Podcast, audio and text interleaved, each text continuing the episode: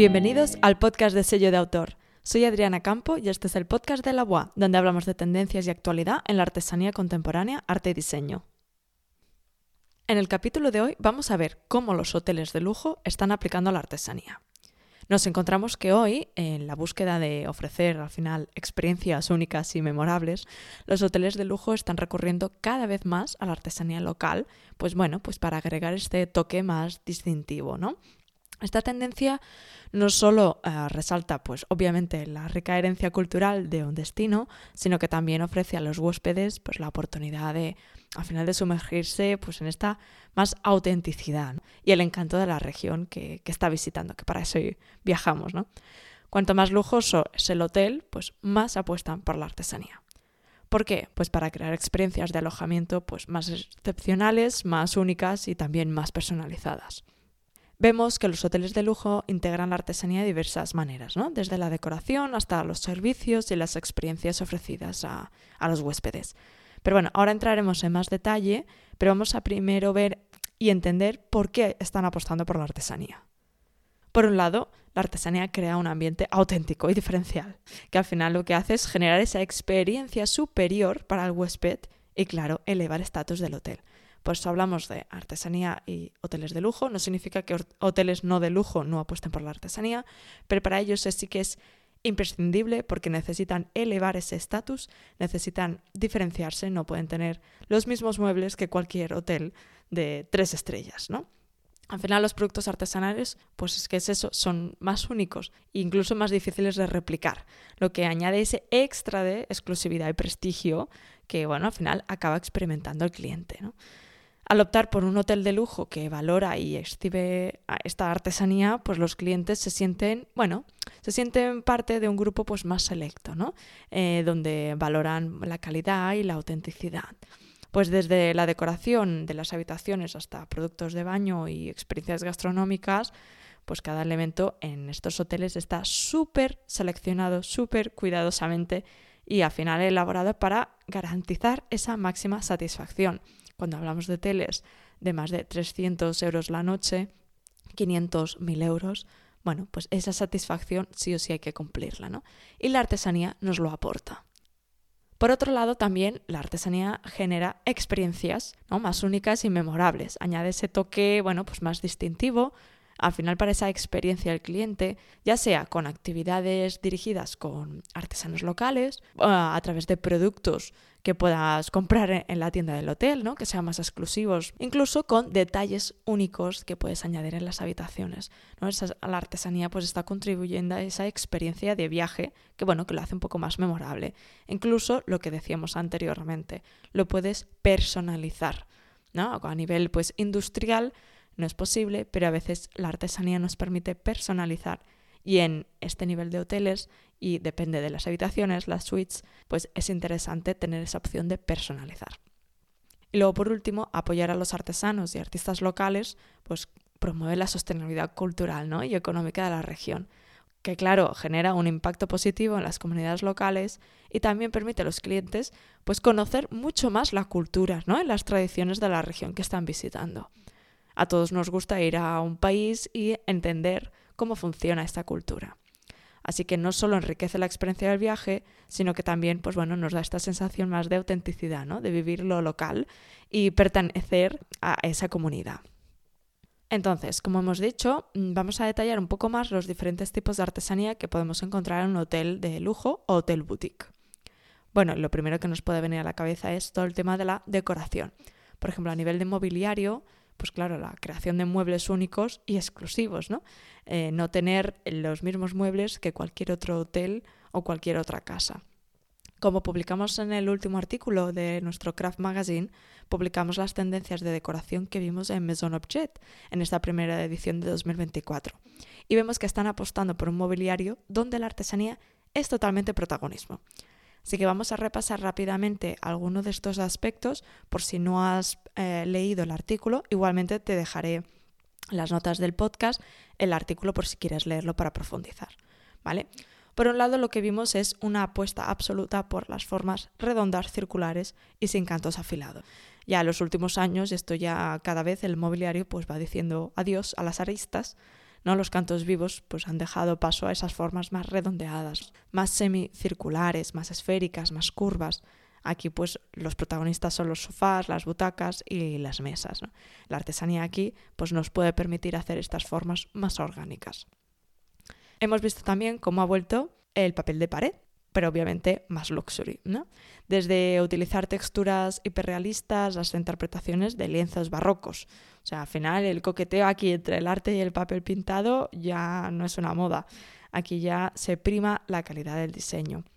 El uso de patterns eh, con motivos simples, bueno, pues ha quedado más en segundo plano, pero esas formas complejas se busca, fastuoso, más abstracto, más detallado, más rematado, ¿no? Si lo hacemos, lo hacemos bien, y que se note y que se vea, ¿no? Y al final es un poco hacia dónde va este tipo de papel pintado que cada vez está más presente en el interiorismo. Lo veremos luego en algún ejemplo de, hotel que, voy a comentar. Y luego también tenemos las alfombras es ese sello singular para comedores, salones y recepciones. Hoy, pues, eh, lo que, bueno, son un soporte ideal para explorar colores, texturas, relieves, formas abstractas, orgánicas, ¿no? Al final, para esas piezas más exclusivas, que la artesanía nos lo permite. Y dile alfombras o dile tapices. ¿no? Podemos trasladar estos eh, formatos textiles tanto a alfombras de suelo como a tapices de paredes, que también veremos algún ejemplo eh, que es bastante destacable. Luego seguimos, están los materiales que parecen que no son los materiales naturales. ¿Qué quiere decir? ¿no? Ese diálogo entre forma y materia. Pues cómo podemos interpretar piezas y objetos que simulan un material que a priori pues, no es su material, sino que parece ser otro. ¿no? Por ejemplo, pues papel con apariencia de cerámica, porcelana que emula el papel, eh, cristal con acabados metálicos, resinas con brillos de cristal, ¿no? Este juego al final invita pues a que nos cuestionemos los límites de la forma, ¿no? Y de descubrir esa maleabilidad, que a veces pues podemos llegar al extremo y darle este nuevo significado a materiales tradicionales. Pero luego, en la otra punta de la balanza, encontramos la tendencia cada vez también más popular de apostar por materiales que muestren su versión más cruda y natural. Conecta aquí directamente con bueno, ese valor de ecodiseño y más minimalismo en que, por ejemplo, la madera maciza, con el mínimo tratamiento, incluso sin pinturas o lacados, ¿no? Utilizar un hormigón brutalista, un hierro pues más texturizado, ¿no? Que se vea realmente se evidencie ese trabajo humano, ¿no? Que haya pues ese mínimo, uh, pero bueno, respetando las formas y texturas or originales. Aquí pues tenemos desde utilizar metales como el bronce, el cobre, ¿no? que son como más, más crudos, más orgánicos, utilizar la lana, el cuero, la madera natural o el mármol. Son pues todas estas materias primas que bueno, que se están poniendo eh, en la cabeza en estos nuevos conceptos de diseño. Entonces aquí tenemos, por eso, hablando de desde los dos extremos, ¿no? materiales que no parecen sus materiales, sino que los llevamos al extremo, los reinterpretamos, es más una forma artística y de generar sorpresa, a utilizar las materias primas más desde, desde su punto de origen, desde su forma más cruda y natural. ¿no? Como vemos, son materiales en los que podemos trabajar perfectamente desde la artesanía. Y luego también, como es indiscutible, pues los materiales innovadores sostenibles y si pueden ser reciclados mucho mejor. ¿no? En Maison Objet pudimos ver pues, proyectos bastante vanguardistas en la sección de Rising Talents en los que apostaban las empresas por desarrollar nuevos materiales a partir del reciclaje o materias primas que han sobrado de, de otras industrias, ¿no? por ejemplo. Además de estos nuevos materiales, pues como encontramos materiales orgánicos y vegetales más tradicionales porque se les otorga pues, nuevas funciones. Podemos ver aplicaciones de materiales como por ejemplo el papel, que puede parecer limitada, como el corcho, la lana o el cuero, pero lo vemos aplicado en moda, en acústica, en paneles decorativos, en mobiliario. Bueno, aquí la creatividad es el poder. Y sabemos que en esto la artesanía, soy muy pesada, pero nos permite llegar a esos límites eh, de la creatividad. Y ya por último, destacar también de Maison Objet que, bueno, no solo de Maison Objet, sino que esto lo vemos cada día más y más y más en muchos sectores, es la apuesta por el gran formato, que es cada vez más necesario. Esta búsqueda de productos más singulares, más exclusivos, que tienen como objetivo diferenciar un espacio. Em, el tamaño aquí es importante. Aquí, pues obviamente, por ejemplo, en Maison Objet, como al final es una feria profesional, hay una limitación de espacio, ¿no? de logística. Entonces, bueno, cuesta un poco mostrar esos grandes formatos, pero sí que lo estamos viendo en muchos sectores, ¿no? Desde que se está buscando hasta iluminación a nivel de gran formato, cerámica gran formato, mobiliario, alfombras, incluso velas aromáticas, ¿no? Esculturas, relieves. Aquí parece que, bueno, cada vez los productos más pequeños parecen no estar a la altura de la recepción de un hotel de lujo, por ejemplo. El cliente busca pues algo que sea vistoso, grande y único. Al final tenemos que generar impacto. Sabemos que hoy en día en todos los sectores y hasta si hablamos de Instagram es tan difícil sorprender, hacer parar a alguien y que mire algo. Entonces aquí el formato, el tamaño nos ayuda. Estas piezas eh, más, más grandes que decimos pues bueno, sí que es verdad que nos ayudan a crear espacios un poco más originales, ¿no? Y de capaces de influir más en la experiencia y en las emociones de los huéspedes. Y eso las empresas lo saben.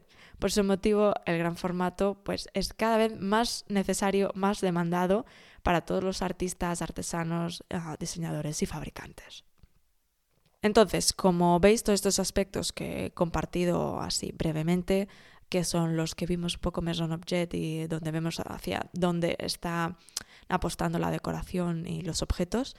aquí la artesanía tiene un papel muy importante y puede aprovecharse de, esta tendencia. ¿no?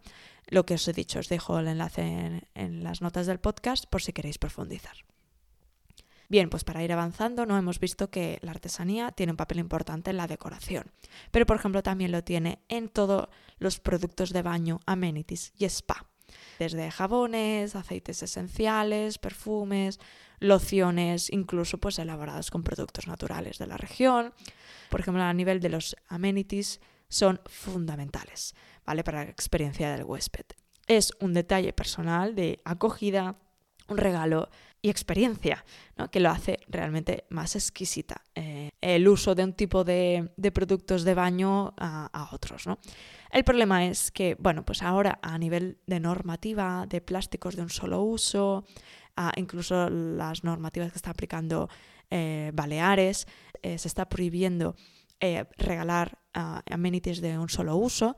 Entonces, ah, bueno, esto hace que se estén mm, viendo nuevas formas de, elaborar estos productos y además también nuestra mentalidad como consumidores está cambiando, ¿no? Queremos cuidar más del planeta, pero obviamente no queremos renunciar a esta experiencia de lujo en un hotel. Ante esta nueva situación de cambios de normativas y cambio de mentalidad, bueno, surgen nuevos formatos y nuevas formas de, presentar todos estos productos de baño, jabones, etc. Y además aquí hay que contar que bueno, pues hay una creciente demanda de turismo de salud o turismo de longevidad. Cada vez están más de moda los, esos países de, llamados zonas azules, en los que vive la gente tantos años y en tan buena forma, ¿no? Qué suerte. Entonces, todo lo que sea tratamientos, uh, spas, incluso pues tratamientos médicos, ¿no? Cada vez tienen más peso en las decisiones de destinos de, de viaje. Por lo que los productos de cosmética y baño pues tienen un gran peso. Y luego otro formato en el que encontramos presente la artesanía es obviamente en la gastronomía. En esto está claro que es uno de los principales factores de elección en los viajes, los restaurantes del hotel.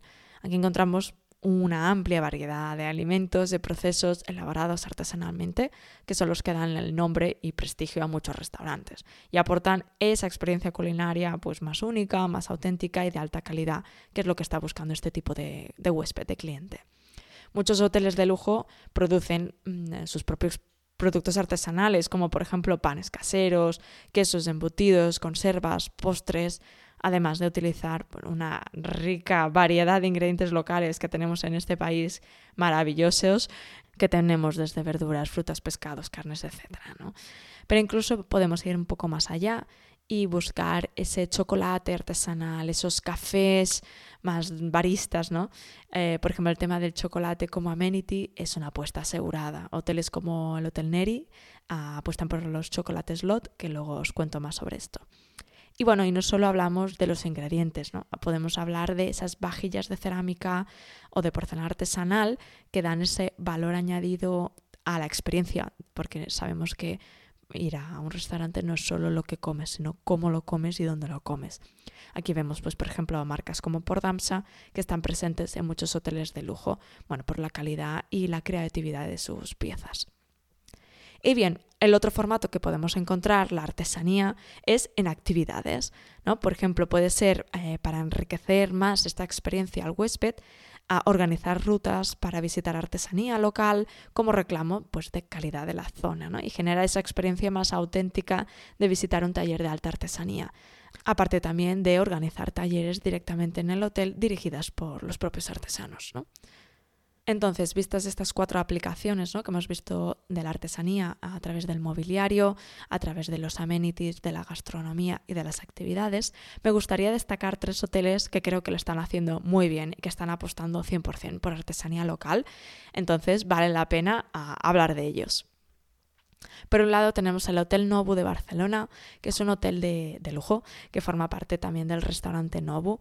Eh, encontramos varios repartidos por el mundo, pero destacar el de Barcelona porque bueno, tiene un diseño de hotel inspirado en el concepto japonés, en el zen, que en eso tienen todos en común, todos los hoteles del grupo Nobu, pero también reflejan ese lifestyle de lujo y vemos cómo lo adaptan también a la ubicación a Barcelona.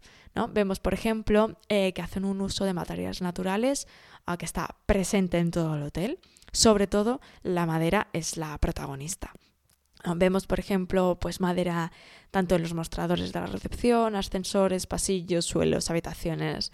Forma parte de, del ADN de la casa, Luego, por ejemplo, vemos otras inspiraciones de diseño en el Nobu de Barcelona, con el trancadís, ¿no? los mosaicos de, azulejos rotos, como mezclados con el kintsugi, que es el arte japonés de reparar la cerámica rota, remendando pues, las zonas de rotura con, lacas y mezcladas con oro, plata, etc. ¿no? Y también vemos presente el sumie, que es la pintura de tinta japonesa. esa combinación que decíamos, esa personalización del hotel en su ubicación, cómo aportar, cómo incluir a la localidad, al hotel, pero sin perder los valores genéricos del grupo.